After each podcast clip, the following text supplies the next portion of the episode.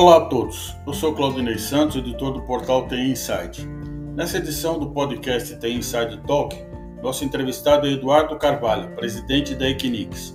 Ele fala sobre os investimentos na construção do seu primeiro data center de hiperescala nas Américas, de novos data centers Edge para atender o nascente mercado de 5G e sobre os planos de expansão e investimentos da Equinix no Brasil para atender a digitalização acelerada das organizações.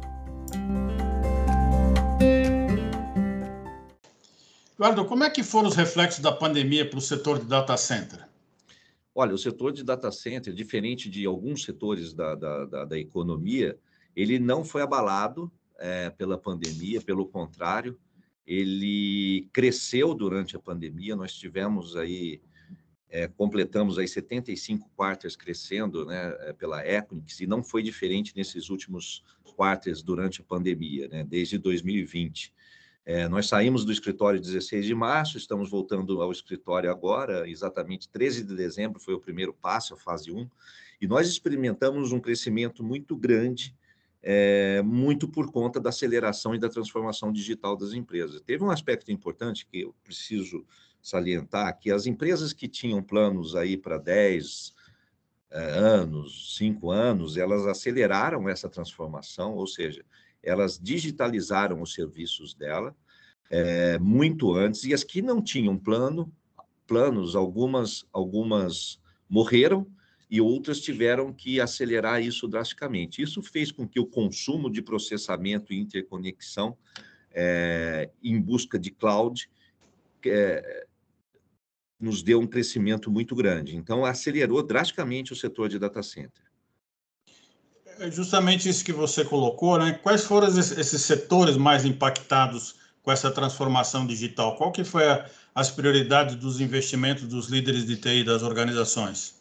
Olha, principalmente é, nos setores que você tem relação com, com, com o seu cliente. Então, eles incrementaram isso para buscarem muito mais vendas online, é, por portais, por dispositivos móveis, é, do que no passado, eles aceleraram isso.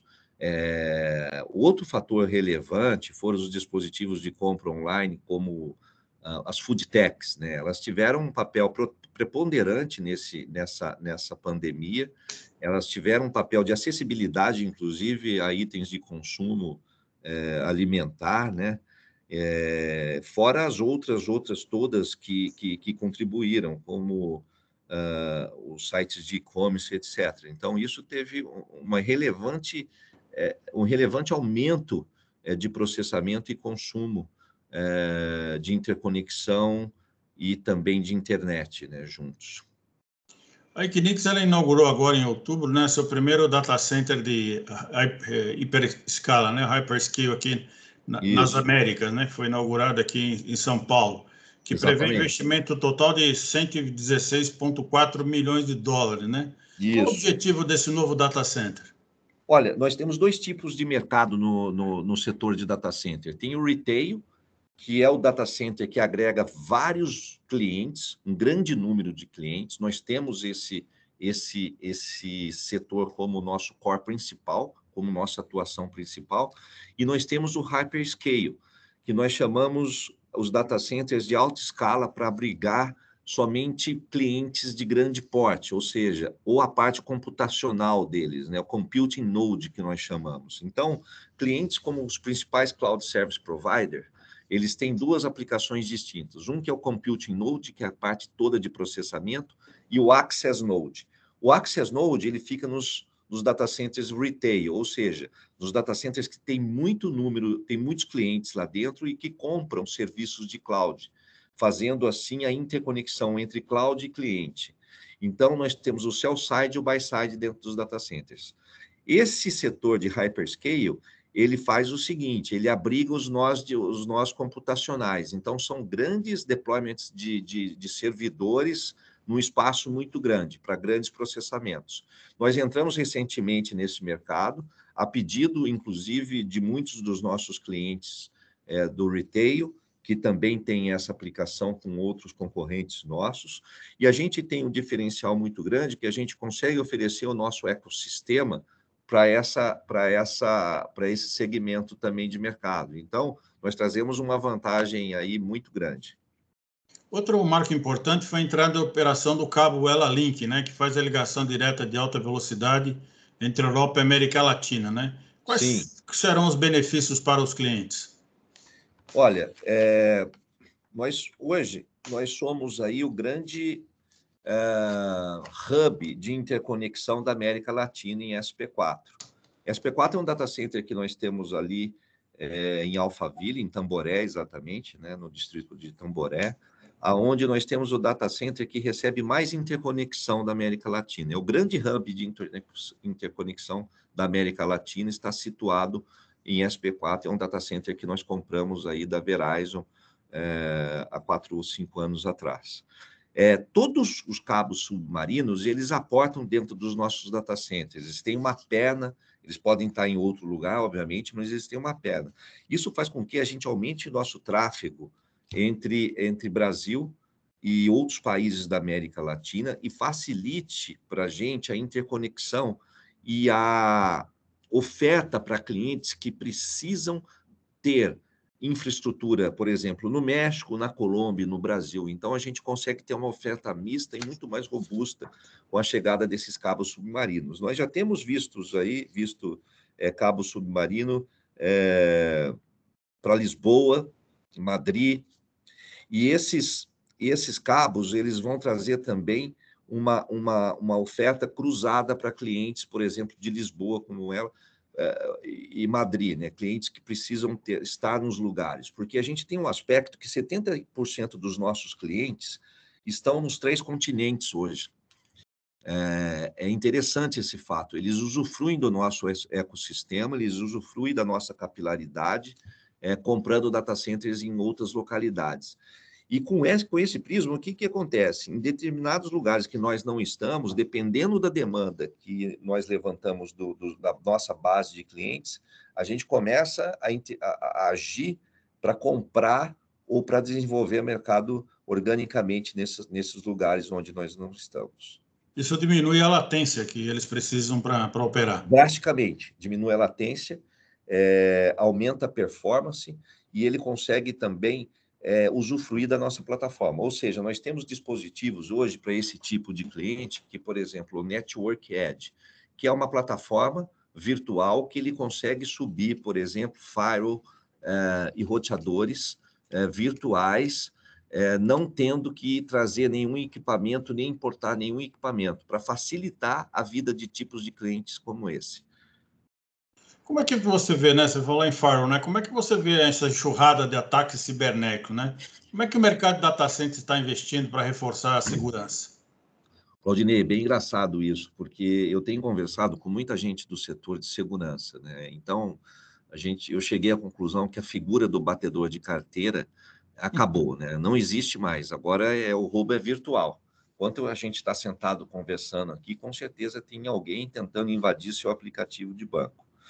Os data centers se protegem, nós temos todas as camadas de proteção, é, mas o fator principal para o setor de data center é que nós somos, um, nós somos um grande fornecedor de infraestrutura.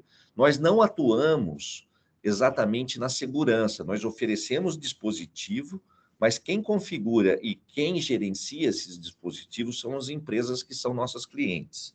E através dos nossos parceiros, nós conseguimos oferecer é, uma indicação para essas empresas comprarem serviços de segurança. O que a gente tem enxergado é o seguinte: é, a vulnerabilidade ela passa pelos usuários, é, pelos, pelos colaboradores. Então, você tem que ter treinamentos constantes sobre segurança, o que você pode, o que você não pode acessar. Hoje você volta a limitar os tipos de acesso dentro da sua rede. Qualquer acesso não é, eu diria, republicano, ele deve ser cortado, ele deve ser cortado, ele deve ser limitado, e nós temos aqui, por exemplo, treinamentos mensais sobre isso. Então, você é cobrado mensalmente a fazer os treinamentos de procedimento de segurança, porque a vulnerabilidade, na maior parte das vezes, ela vem de dentro da sua empresa e não de fora. Você oferece a porta para quem está fora de dentro da sua empresa. Então, você tem que ficar muito atento. não só no âmbito corporativo, mas pessoa física também. Hoje, com o aumento drástico do uso da internet dentro do, das residências, você cria vulnerabilidade lá, inclusive para as pessoas físicas, nos seus dispositivos de bancos, senhas de mídia social. Então, já há casos hoje de chantagem de pessoas que roubam fotos, senhas de banco, para que você é, pague resgate por isso, no âmbito das pessoas físicas, eu estou dizendo. Eduardo, é, cada vez mais os data centers funcionam de forma automatizada, né? Mas como é que você vê a dificuldade hoje na contratação de mão de obra para o setor? Também enfrenta esse apagão de mão de obra de modo geral que está acontecendo na área de TI? Enfrenta, e agora com esse boom aí que a pandemia é, trouxe, nós temos aí um setor um pouco inflacionado em relação a salários e busca por profissionais, ela tem sido mais difícil. O que a gente fez aqui dentro a gente atua muito na formação de profissionais com a Equinix University, que é uma iniciativa que veio de fora, então nós oferecemos muito, muitos treinamentos, obviamente que ligados é, intrinsecamente ao nosso setor. Uh, a gente parte muito forte para a formação de profissionais aqui dentro, inclusive oferecendo a possibilidade de fazermos intercâmbios com outros países, ou seja, como nós temos é, operação na Índia, nós temos operação é, no Japão, nós temos operação nos Estados Unidos, Inglaterra, França e Alemanha, a gente consegue fazer um intercâmbio, a gente consegue fazer treinamentos cruzados para também formar mão de obra aqui dentro e dar possibilidade de desenvolvimento para os colaboradores internos. E nós temos também uma área de talent acquisition que atua para suprir determinadas demandas. O fato é que, com o crescimento, houve uma oferta muito grande nesse setor e uma escassez, né? é, de profissionais. Então, a gente tem sofrido mais um pouco, mas a gente tem atuado dessa forma, formando profissionais e educando o que nós temos aqui dentro. A multi-cloud híbrida vai se tornar a arquitetura predominante na modernização das aplicações e na prestação de serviços de infraestrutura, né, dando origem a novos desafios de complexidade que requerem uma infraestrutura mais programável, gestão transparente de ativos e previsibilidade de custo. Eu li isso no artigo do presidente mundial da Equinix. Como é que a Equinix está se preparando para esse desafio? Nós somos um grande ecossistema, né, Claudinei? A gente consegue unir todos esses pontos dentro dos nossos data centers. Por exemplo, você vem aqui com uma estrutura física, você compra insumos da AWS, do Azure, através de interconexão ao Fabric, que é um grande peering das empresas de cloud computing. Você compra servidores e você compra servidores é, do metal, é, que é uma estrutura de bare metal que nós temos. Você oferece possibilidade de empresas brasileiras, por exemplo, que compram serviços financeiros uh, em Nova York, se interconectarem a essa plataforma Fabric e saírem daqui e comprarem serviços lá fora, serviços de cloud, serviços virtuais, quais eles, qualquer que sejam os serviços. Nós temos, por exemplo, exemplos de empresas, de bancos brasileiros que compram serviços nossos em Culpeper, a partir do Brasil. Por quê? Porque a gente consegue, com a nossa escala, é, oferecer serviços em outros lugares. E não são os nossos serviços, são os serviços dos nossos clientes. É o mais importante. Eu, é, em, em 2012, no meu primeiro kickoff de vendas que eu frequentei na Equus, o primeiro evento da Equus, o Jim Collins estava lá, ele disse que nós trabalhamos é, na empresa que mudou a forma que o mundo compra data center. E é exatamente isso. Nós mudamos a forma que o mundo compra data center com o conceito de, de, de marketplace, ou seja, nós temos os nossos clientes. Parou. Opa, e eles têm. É, deu uma, deu uma, uma, uma parada. Você é, volta ali, você falou que vocês criaram o conceito de marketplace. Criamos o conceito de marketplace, que é um conceito do sell side, buy side, dentro dos nossos data centers, ou seja, tudo que você precisa, desde a cloud híbrida, serviços virtuais, é, qualquer outro tipo de insumo, storage é, e outros, você consegue comprar de, no, dos meus clientes aqui dentro. O que, que a gente vai vender para você? Interconexão. Você vai se interconectar a essa plataforma e vai comprar um insumo que você quiser. Assim como nas clouds. Se você, na cloud híbrida, você vai comprar uma porção de cada um dos cloud service provider que nós temos aqui dentro, através da plataforma Fabric. Então, você interconectando dentro dessa, você estando interconectado dentro dessa plataforma, você consegue comprar o Azure, você consegue comprar insumos da Oracle, você consegue da AWS, você consegue do Google Cloud e de todos os principais players que estão dentro dos nossos data centers. Como é que você vê a chegada do 5G e o crescimento do mercado da internet das coisas, né, que vão exigir investimentos em, em data center edge para aumentar a densidade e garantir o sucesso das aplicações que envolvam essas tecnologias? Como é que a Equinix pode colaborar nessas iniciativas? Então, nós temos nós teremos dois tipos aí de segmentos aí, o Far Edge o e o Metro Edge. O que, que é o Far Edge? O Far Edge vão ser pequenos data centers espalhados por cidades ainda que não são hub, que não são tão interconectadas, porque o, o 5G vai aumentar mais ou menos umas 40 vezes a, a, a, velocidade da interconexão. E esses data centers pequenos, essas pequenas estruturas vão trazer para o MetroEd todo o conteúdo e a gente vai distribuir a partir disso. Então, o aumento de tráfego para dentro dos data centers nossos será exponencial. Nós teremos aí uma quantidade grande é, é, de consumo, de processamento com a chegada do 5G. Então, nós estamos bem otimistas aí com a chegada do 5G. A gente tem uma área específica para estudos de soluções para 5G em Dallas, é, um núcleo de estudo especial para isso, para como a gente vai desenvolver cada vez mais é, é, produtos para tirar vantagem do 5G. Eu vou te dar um exemplo muito grande hoje. Hoje, se você estiver em Fortaleza e você usar um parceiro nosso, que é o Wirelink, que interconecta Fortaleza a SP4, você consegue consumir e comprar, por exemplo, serviços da Amazon de Fortaleza, vindo pelo cabo deles, porque ele está conectado dentro do Fabric e de lá você consegue comprar serviços da Amazon. Então, o conceito de venda de data centers vai mudar bastante é, com 5G e vai aumentar o tráfego das, das, das regiões metropolitanas de maior densidade de interconexão. Hoje a Equinix tem, é, é, tem sete data centers no Brasil, né? Sim. Que tipo de mercado eles atendem, né? Existe planos para a construção do oitavo?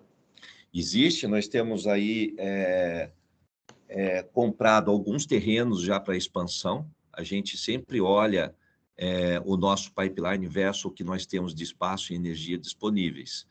Como a gente aposta fortemente no crescimento aí nos próximos anos, nós deixamos estruturas já pré é, é, prontas, né, assim, com a base pronta para construção do shelter, ou, de, ou seja, para cobertura do data center.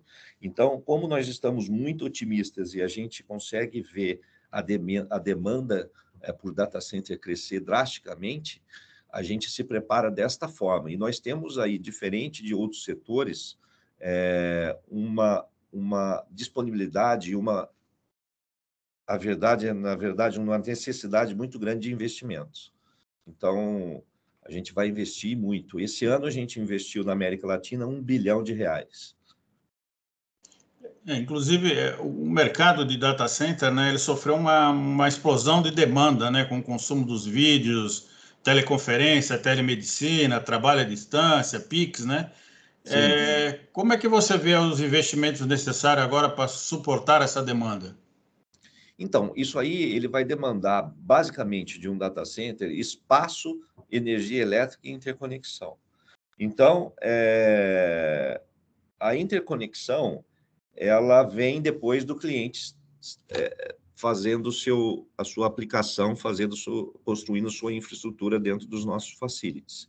Então, a nossa preparação ela é básica, é, é, é ter o terreno, é, ter o projeto pronto, trabalhar é, com a pré-operação, ou seja, para facilitar em caso de possibilidade de, de full de, que nós chamamos aqui de going dark, que é quando você não tem mais espaço e energia. É, então, nós deixamos a próxima sala sempre pronta. É só a gente iluminar a sala. É assim que a gente trabalha. E a gente está construindo os metros, né, que a gente chama os data centers que ficam um próximos dos outros. Se você pegar SP3 e SP5, eles ficam colados um no outro. lado a lado do, do lado do, do, data center da Bovespa em Santana do Paraíba. SP4 ele vai ficar a 8 a 10 quilômetros desses dois data centers. Os próximos data centers que nós vamos construir, eles ficarão todos ao lado de SP3 e SP5. Então a gente vai formar um grande condomínio de data centers na região. Para esse, para esse, para essa estratégia está tá, tá previsto esse investimento de um bilhão. Não, dizer, isso aí já foi investido. Nós vamos foi... investir muito mais nessas muito mais. aí para frente. Nós não temos um número ainda, porque ainda não precisamos. Isso uhum. que a gente acabou de entregar a SP5. SP3 eu tenho espaço, passou por essa expansão, está dentro desse 1 bilhão. E SP4 também sofreu uma grande expansão. SP4 é o data center mais interconectado da América Latina. Então, nós, nós já deixamos mais mil racks lá prontos para serem é, ativados. E a gente tem mais uma sala pronta aí com mais mil se caso necessário, é, se a gente precisar. Então você está bastante otimista mesmo agora com essa Muito otimista. esse modo agora de trabalho híbrido, né, onde você vai ter pessoas trabalhando geograficamente espalhadas, cada vez mais vão precisar de data centers, né? Vão precisar de nuvem e interconexão, muito, né? Muito mais, viu, Claudinei? Muito mais. A gente não imagina como esse mercado vai crescer ainda. E alguns aspectos, né? Nós tínhamos aí no 2018, acho que 5% das empresas brasileiras tinham como política o home office. Hoje esse número está é, tá em torno já de 60%. Então, a gente mesmo aqui no Brasil, é, a gente não adotava isso como premissa, hoje a gente vai ter escritório aí só para 60% do efetivo. Eduardo, para finalizar, você tem uma previsão do crescimento da infraestrutura digital de modo geral para 2022? Quais as áreas que você vê mais promissora para investimento no próximo ano? Olha, eu acho que as clouds vão crescer é, drasticamente, assim, o volume de, de compra de, de cloud vai crescer muito. Tem muitos setores aí, o setor bancário, o setor de meio de pagamento, ele vai crescer ainda mais por conta das compras online das compras via dispositivo. E eu tenho falado muito é, sobre surpresas que virão. Né? Enquanto nós estamos conversando aqui, eu gosto sempre de falar isso, alguém desenvolvendo um, um, um, aplicativo que vai ser disruptivo com algum tipo de segmento de mercado. E tudo isso vai ser baseado em TI. Não vai nascer nenhuma empresa daqui para frente que não seja uma empresa, entre aspas, de TI. Todas terão as suas, as suas a, os seus frontes comerciais baseado em algum aplicativo, em algum sistema, em algum e-commerce. Então, isso vai trazer benefícios para o data center, mas vai trazer também uma grande disruptura para o mercado tradicional. Então, as empresas que não se prepararem, não se reinventarem, não inovarem, elas estão fadadas à morte. Perfeito. Bom, Eduardo, eu queria agradecer a sua participação nesse episódio aqui do Tem Inside Talk. E, e, mais uma vez aproveitar para desejar aí uma boas festas e um excelente 2022. Para todos nós, Claudinei, um abraço, muito obrigado pelo convite, é sempre um prazer conversar com o The Inside. Muito obrigado. Esse foi o episódio de hoje do The Inside Talk. Agradeço a audiência e gostaria de convidá-los para seguir The Inside nas redes sociais para acompanhar as principais notícias no mundo da tecnologia e ficar por dentro dos próximos episódios e eventos. Até o nosso próximo encontro.